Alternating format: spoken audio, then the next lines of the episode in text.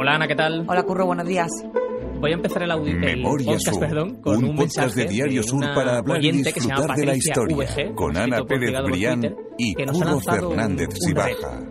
Porque ella dice que Espacio quiere tener más patrocinado información por de Calle Cajamar, Granada. Banca Cooperativa. Podemos hacer algo quizás sobre... sin duda. Le he explicado ya o hemos Una de las más antiguas de Málaga. Eso es, hemos como ha comentado eso, que ella ya ha escuchado el podcast sobre el tema de, de todos esos comercios que estaban por Calle Granada y ella quiere también que, que hablemos de la historia de Calle Granada y seguro que yo creo que algo tiene que haber Hombre, ahí, no, sin duda, y además es una calle muy simbólica, porque calle Granada que termina en la Plaza de la Merced y estaba precisamente la puerta de Granada. Exactamente. Eh, con lo cual, sí, sí. eh, Desde aquí, Patricia, te digo que tendrás tu podcast de calle Granada. Pues me ha dicho, me ha dicho que ha sido, que es muy fiel, además me ha hecho comentarios sobre algunos episodios. o Que sea se nota que lo escucha, Sí, ¿no? sí, sí, que no ha sido algo, algo casual. Perfecto, pues yo tengo otro mensaje de una profesora que eh, trabaja en un cole de Saya Longa, que creo que nos escucha. Me, me ha llegado a través de dos compañeros, de Quique y de Sí. Rosel, que fueron a hacer un reportaje el otro día eh, de, de escuelas rurales y, y hablaron con una profesora que, que dice que bueno, que no se le hace muy pesado el viaje a Saya Longa porque va escuchando, decía, sí, un podcast sobre historia eh, que, que tenéis, eh, Memoria Sur. Y entonces, bueno, ya cuando me lo dijeron Kiki y Rosel ya me puse tan contenta.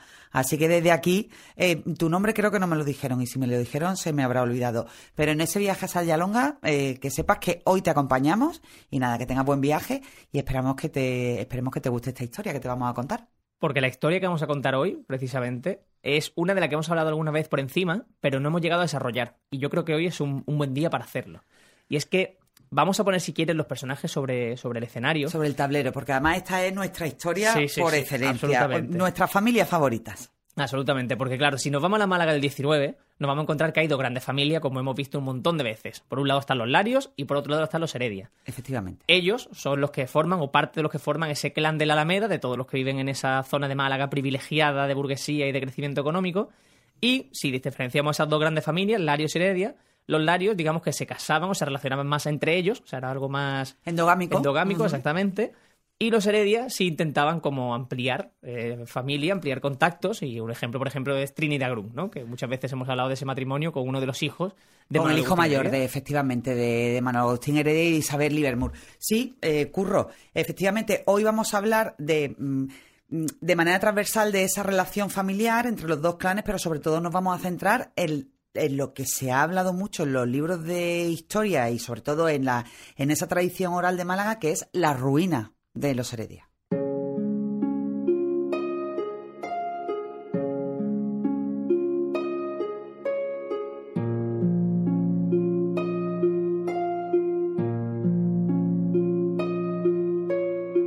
Vamos a dar ese contexto eh, porque, como bien has dicho, lo- los larios se casaban entre ellos, tenían una, bueno, un tipo de, de- de- de concepto de, las relaciones que tendían sobre todo a que esa fortuna no se distribuyera en más manos que no fueran las suyas y yo creo que el caso revelador de esa forma de, mm, bueno de actuar es el caso de Martín, de Martín Lario, el primer marqués de Lario, que se casa con su propia sobrina, con Margarita Lario y Martínez de Tejada, hermana de Carlos, del que ya hemos hablado en otro podcast y bueno, y a partir de ahí, bueno, pues empieza un árbol genealógico fabuloso que, del que ya hablaremos en, en otro podcast, eh, muy endogámico, ¿no? Por ejemplo, bueno, pues Ma- Manuel Agustín Larios, que es el de la cultura de Calle Larios, se casó sin hijos, fue el, el solterón de la familia, pero sin embargo su hermano también se casó con otra prima, es decir, que, que ellos funcionaban, funcionaban así. Y los Heredia, vamos a ver, los Heredia no se casaban entre ellos, pero tampoco es que abriera mucho No, el no, círculo. no se alejaban ¿eh? tampoco mucho, pero bueno. Los Heredia no, no- lo, que, lo que no hacían era repetir apellidos, Eso pero los Heredia eh, eh, se, se, mm, se encargaban de que, mm, de que esa fortuna y, sobre todo el estatus social que tanto le había conseguido en Sí, conseguir al padre, a Manuel Agustín Heredia, sí, que no entró por la puerta grande de la sociedad malagueña, que era un comerciante, bueno, un comerciante con mucho dinero, pero no entró por esa puerta grande hasta que no se casó con Isabel Liber Mursala. Bueno, pues ellos, conscientes de eso, pues intentaban no, bueno, no ensanchar demasiado, con otros apellidos, pero que, que tuvieran su, su, su cuna, ¿no? Entonces, por ejemplo, me hablabas del caso de Trinidad Grun.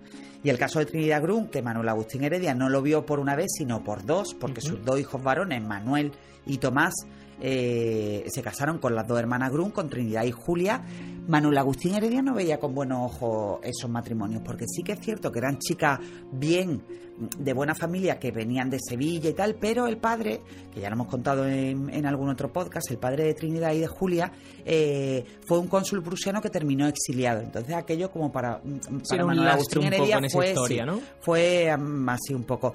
De hecho, la boda de, de Trinidad y de Julia con los hermanos Heredia eh, bueno, se hace una mañana de, enero, por la mañana muy primerísima hora, eh, cuando ya Manuel Agustín Heredia había fallecido hace poco y yo creo que un poco consciente de que, de que aquello no tenía todas las sí, que no era para sacar pecho tampoco. No tenía todas las bendiciones. Hombre, tú tienes que tener en cuenta que, por ejemplo, Manuel Agustín Heredia y Isabel Livermore Salas, que por cierto, las seis hermanas Livermore se casaron fabulosamente, ya lo contamos en el clan de la Alameda, eh, tuvieron 12 hijos, con lo cual los 12 hijos, pues hubo de todo, ¿no? hubo de todo. Yo creo que la que mejor se casó aunque bueno, después por los giros del destino no tuvo esa suerte asentada y un poco lo que se esperaba de esa vida acomodada, fue Amalia Heredia, que emparentó con otras de las mm, familias de alto copete de Málaga, que eran los Loring. Exactamente. Que se casó con Jorge Loring. Porque si estamos diciendo que los Larios se han permanecido, se han mantenido ese, ese prestigio, esa fama, incluso ese, ese, dinero hasta el día de hoy. Sí, sobre todo la fortuna. Yo creo que el prestigio y la fama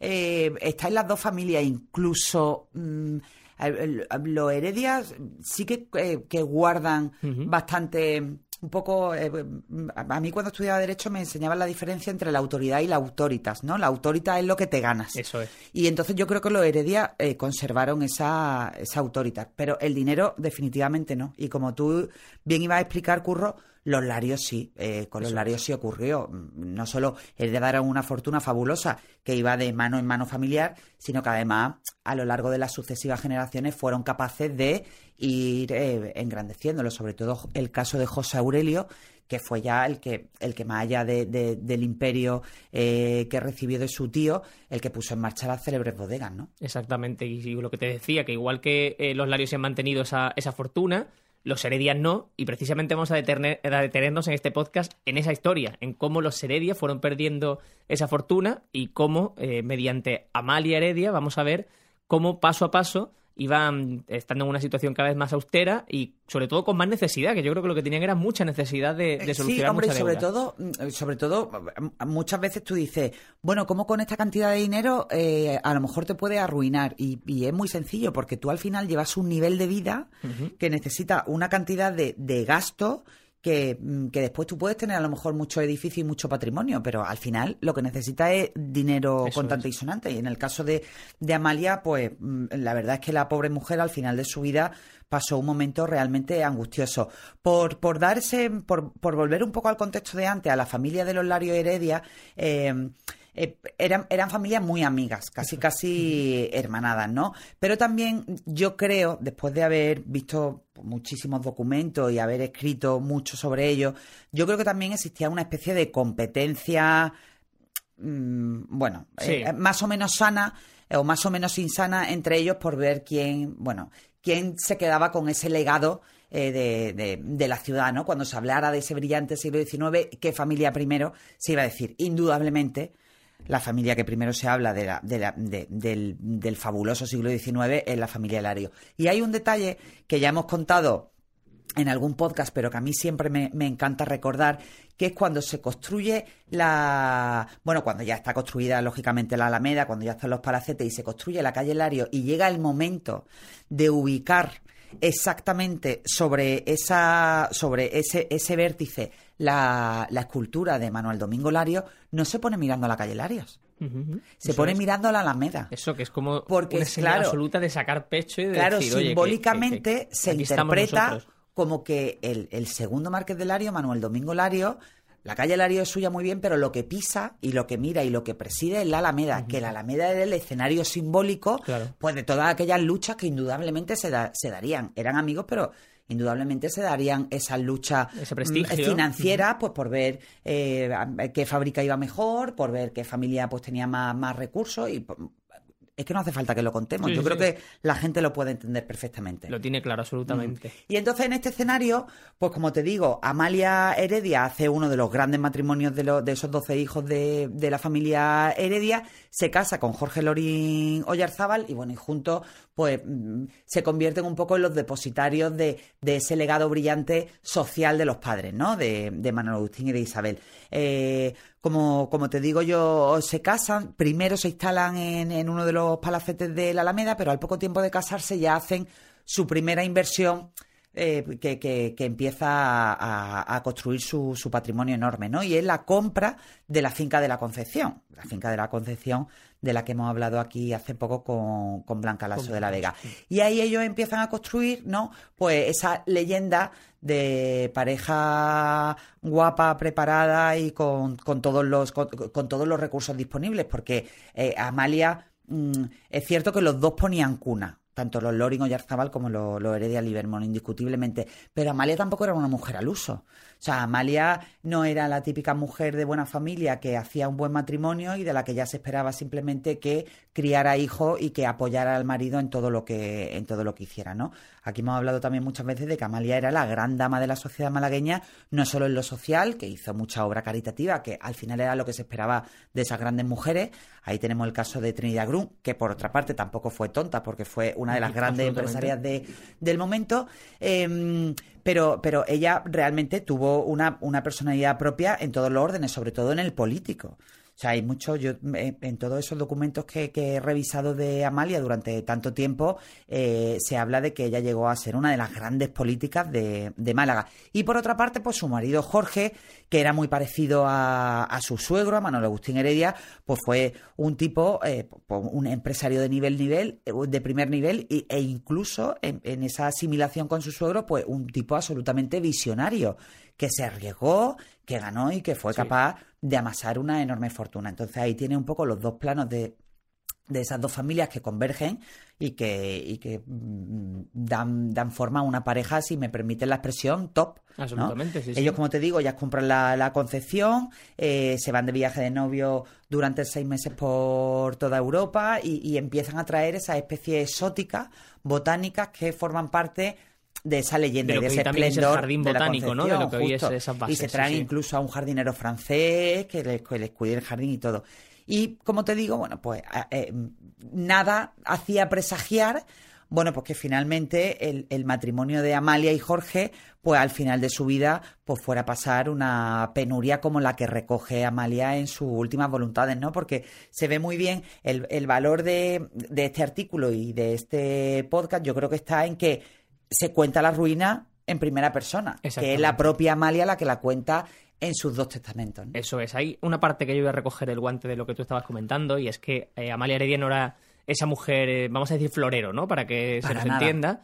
Y de hecho, vamos a ver en, en, los testamentos, que ahora vamos a meternos en ese tema, eh, cómo ella lleva un peso importante dentro del matrimonio, tanto en lo económico como en lo social. O sea, era una mujer cuya cara era muy visible para y en lo político, es decir, los grandes, se decía que en la, Concepción se hacían auténticos consejos de ministros.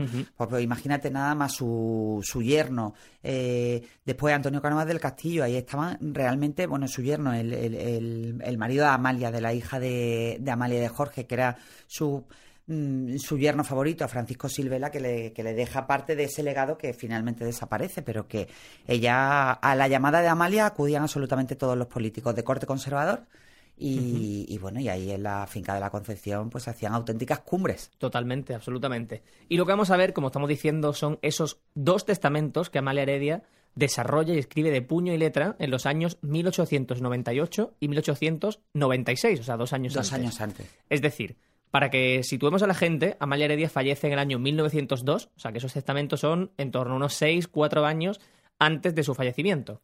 Hay dos testamentos, vamos a ir empezando por el de 1896 y vamos a ver cómo en dos años la situación cambia absolutamente hasta el punto de que se ve obligada a cambiar todo eso. Cambia radicalmente. Ya en 1896, yo no sé si, si hubo un primero, pero estos testamentos, bueno, yo lo he tomado a partir de un de, una investigación que hace la profesora de Historia de la UMA, Eva Ramofrendo, que tiene artículos absolutamente fabulosos en la isla de, de Arriarán.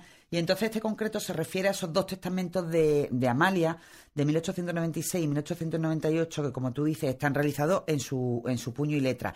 Y en esos testamentos hace el reparto eh, entre los hijos vivos de los nueve que, que tuvieron, ¿vale? Entonces voy a, voy a empezar a- a leer, sobre todo, porque en ese primer testamento lo que se aprecia es una profunda inquietud de Amalia, eh, porque en el caso de que ella falleciera antes, ¿en qué estado se quedaba su marido? Ten en cuenta que ya serían los dos, dos personas mayores porque no, no murieron eh, jóvenes como se moría en la época, es decir, que, que- que ya eran eh, personas mayores. Entonces, ella, ella dice, en, en ese primer testamento de 1896, le dice eh, textualmente, le suplico a mis hijos no le pidan a su padre cuenta del caudal que yo aporté al matrimonio, porque a pesar de los buenos deseos e incesantes trabajos de mi marido, ha estado en ocasiones muy mermado nuestro capital, habiendo yo aceptado siempre las consecuencias de todas las operaciones que ha hecho, y siendo evidente para mis hijos que gracias a su laboriosidad he vivido toda mi vida con decoro y comodidad y le he merecido a mi marido las atenciones más exquisitas y la mayor comodidad. Yo creo que esta es una manera eh, perfecta de definir lo que fue el matrimonio. Es decir, es. Amalia aportaba muchísimo patrimonio, porque hay que tener en cuenta, y, y- y- y- por, por seguir dando contexto, que es cierto que la, la finca de la Concepción es de los dos. Ellos también tienen un palacete en Madrid donde eh, pasan mucha época al año, porque como te he dicho, Amalia era una, una, una mujer muy activa políticamente y ella iba con regularidad a Madrid a participar de, de la vida social y política. Y después también Amalia heredó de su padre, de Manuel Agustín Heredia, una casa en Hoyo de Entonces, esas tres propiedades son las que juega Amalia para empezar a repartir a su hijo. Pero me gusta mucho ese, ese texto, Curro, porque ahí lo que se viene a decir es, eh, punto uno, eh, yo siempre he apoyado en vuestro padre en los negocios que ha emprendido, pues te he dicho antes que era un, un- bueno, Eso una es. persona visionaria y como todos los visionarios a veces meten la pata y otras veces tienen éxito. Eh, dice, y después no os vengáis a quejar porque todos vosotros habéis vivido fenomenal. Exactamente, claro. Eso Vaya, decir- traducido al siglo XXI. Exactamente, eso también te iba a decir ¿Eh? por la sensación que deja Amalia también como de conocer en definitiva que quizás ella era el punto Lo- fuerte de la casa, ¿no? Como que no, no vayan contra su padre en ese momento de y, de, debilidad, y- ¿no? y de conocer quizás lo que podía ocurrir si ella moría en primer lugar. Exactamente. Porque al final, Curro, a pesar de que, de que, de que Amalia era una mujer adelantada a su tiempo, también era la mujer de su casa. Y cuando moría la madre, y hoy, bueno, desgraciadamente también sucede en muchas ocasiones, como que la familia se disuelve. Sí, sí, ¿no? una base, en Y a ella le preocupaba en qué estado iba a quedar el marido, que además Jorge ya había empezado a tener unos problemas de salud muy serios. Finalmente, bueno, le da un ataque de hemiplegia, pero que ya ella estaba eh, francamente preocupada por su marido. Me parece muy interesante también eso, ¿no? El hecho de que creo que esa frase, la que yo te decía antes, que se ve muy bien el poder real que tiene eh, Amalia Heredia sobre su familia e incluso sobre su marido. O sea, el hecho de, Sí, sí. de tener esa, esa independencia. Eran como los reyes católicos, curro, tanto monta, monta tanto. Absolutamente. Y a mí lo que me encanta es la expresión esa de he podido vivir con decoro. Sí, sí, sí, es que el es decoro, que- el decoro es muy importante. Sí, sí. El decoro es muy importante, pero yo he vivido con mucho, mucho, mucho decoro. Sí, sí.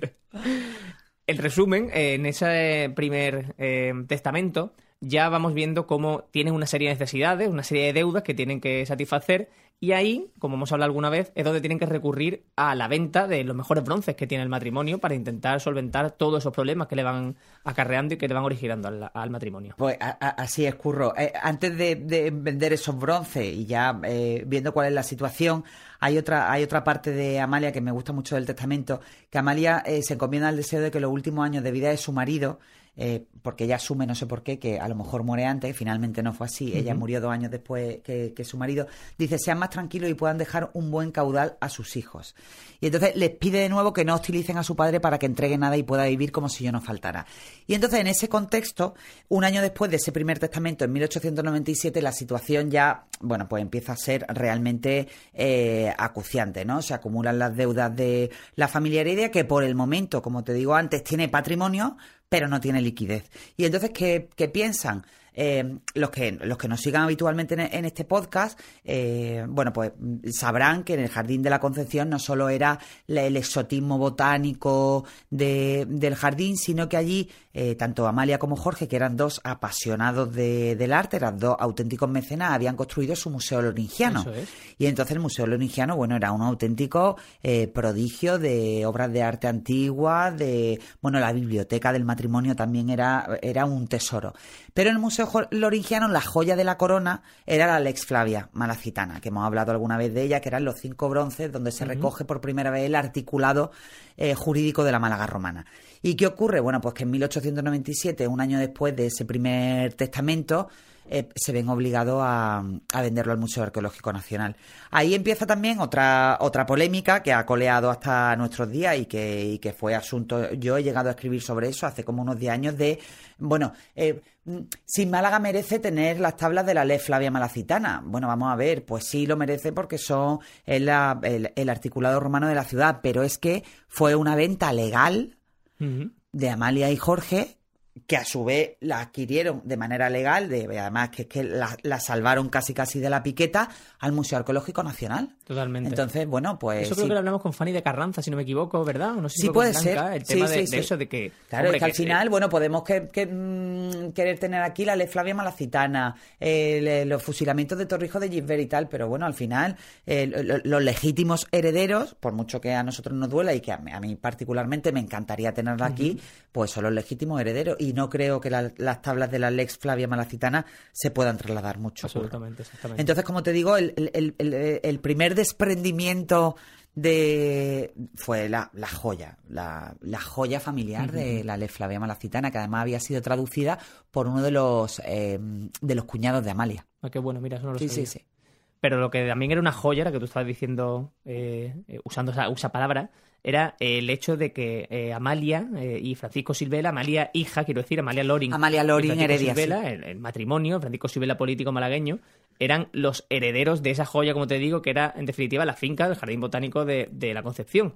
Yo creo que eran como las personas más preparadas, ¿verdad?, para, para hacerse cargo de lo que era la, la- El legado. la finca que más valor le daba en definitiva al matrimonio. Sí, eran, eran los más preparados, eran a los que Amalia más quería, porque en eso no escondía su, su eh, bueno, su preferencia, su ojito derecho era su hija Amalia, y su yerno favorito era eh. Francisco Silvela. De hecho, en, en los dos testamentos eh, se pone una carga de responsabilidad muy fuerte en Francisco Silvela y en, el, y en el segundo en concreto se le hace el responsable, es decir, todas las decisiones que ocurrieran en la familia a la muerte de Amalia, todas tenían que pasar y tenían que estar supervisadas y firmadas por el yerno. Incluso decisiones que quisieran tomar los propios hijos eh, sobre el patrimonio. Tenía que estar todo supervisado por, por Francisco. Entonces, en ese contexto de la, la- la pareja, es decir, si Amalia y Jorge, Amalia Heredia y Jorge Lorin se convierten en los continuadores de Manuel Agustín Heredia y de Isabel Liber Mursala, bueno, pues los continuadores de eh, Amalia y Jorge son la hija, Amalia Lorin Heredia y Francisco Silvela. Entonces, sobre ellos queda la, la responsabilidad de la finca. Y en ese primer testamento, en el de 1896, dice Amalia, les deja la finca de la Concepción y las tierras anexionadas, porque la finca daba, es decir, eran, eran fincas de Sí, sí, sí, cultivo, que con eso se, se comía y además se podía eh, sobrellevar bastante bien los gastos de la finca. Y también le dejaba todos los efectos que se encontraran en el interior de la finca, ya que era consciente, como te digo, que, eran, que, que solo ellos iban a ser capaces de mantener la, la villa. Y dice en el testamento textualmente, ellos serán la cabeza de mi familia cuando faltemos mi esposo y yo. Y añade también el ruego de que en el caso de no poder mantener la, la finca porque ya se las ve venir, eh, vendan el resto de los bronces y otras antigüedades de valor. Es decir, les pide que, que sigan por el Museo Loringiano, que las cosas como más sentimentales de, de- de legado íntimo y familiar, pues que, que se queden en, el, en la finca de la Concepción. En ese testamento eh, hace esa división entre algunos de sus hijos, porque estamos diciendo que también eran, eran muchos, ¿verdad? Los hijos que tuvieron. De- eh, Amalia, ellos y tuvieron eh, nueve hijos y, y algunos y algunos murieron. Por ejemplo, bueno, hubo un hijo que se llamaba Manuel, que era también bueno muy querido por, por Amalia, que, que fue asesinado. eh, era él, él- él era concejal o era político. Ahora, ahora no recuerdo muy bien Sí, el cargo. El activo, hecho en definitiva, Es que era un malagueña. político activo de la vida malagueña. Bueno, en aquella época convulsa, pues bueno, pues fue asesinado por un periodista que se llamaba Francisco de Asís García Peláez. Entonces, bueno, me puede resultar ahora un poco loco, pero también hemos contado muchas veces en estos podcasts que es que en, en aquella época las, las afrentas de honor se dirimían en muchas ocasiones con la muerte de, de uno de los dos. Sí, un duelo, un duelo, en es que sí, sí, sí. contamos en, en uno de nuestros primeros podcasts el duelo de que hubo en el Círculo Mercantil de Calle Lario a principios del siglo XX, es decir, Sí, creo que era 1905, casi así, antes de ayer, justo, casi antes de ayer, en el que uno de los fallecidos fue eh, Sánchez Pastor, Miguel Sánchez Pastor, que era hijo del, del alcalde de Málaga. Eso es, y como Es decía. decir, que no era una cosa tan extraordinaria. Y uno de los hijos de Amalia, pues su hijo Manuel, Manolo, como le decía ella, que además aquello, mm, bueno, pues la, la hundió en el, en el último tiempo de su vida, pues mm, fue asesinado en una de estas de estas deudas de amor. Reyertas, ¿no? Sí, sí, sí, así, sí, sí, absolutamente. totalmente. Y decía que y si a Amalia Loring y a Francisco Sibela le dejó esa, esa finca, iba a hacer también reparto al igual del resto de propiedades que tenía. Una era el caso que tú decías de la casa de Hoyo Espartero, a quien se la deja su hija Concepción, y el resto de hijos van viendo cómo se repartía ese patrimonio en forma de joyas, de muebles, de objetos de valor, en Sí. definitiva. Mira, te lo, te lo cuento así un poco. Ah, eh, efectivamente, la casa de hoyo de Espartero la deja a su hija Concepción, junto con los muebles, los cuadros y efectos que había en ella. Y al resto, bueno, lo, lo reparte con recuerdos y joyas familiares. A otro de sus hijos, Jorge, le deja los muebles del Palacete de Madrid. Eh, a Isabel le deja dos cajas de cubiertos de plata. A María que es otra de sus hijas, le deja los encajes míos mejores llamados Argentán, que por lo visto eran, yo los busqué en la web y era como el top de los encajes.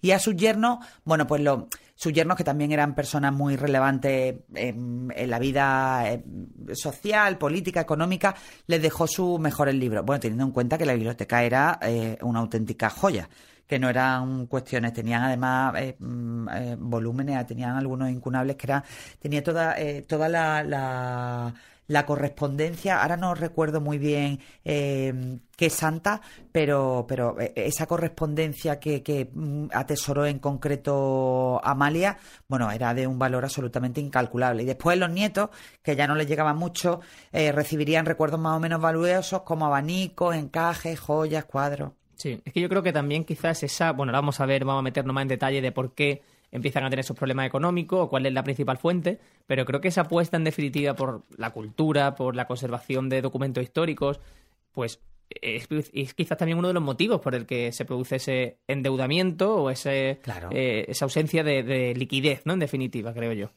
Sí, efectivamente. Y con, con- al final con las cartas no puedes pagar o con los libros no puedes pagar o, y tienes que, que, que venderlo. Pero la situación todavía empeoraría más, curro. Y además Eso eso, es. se ve en el, en el testamento de 1898.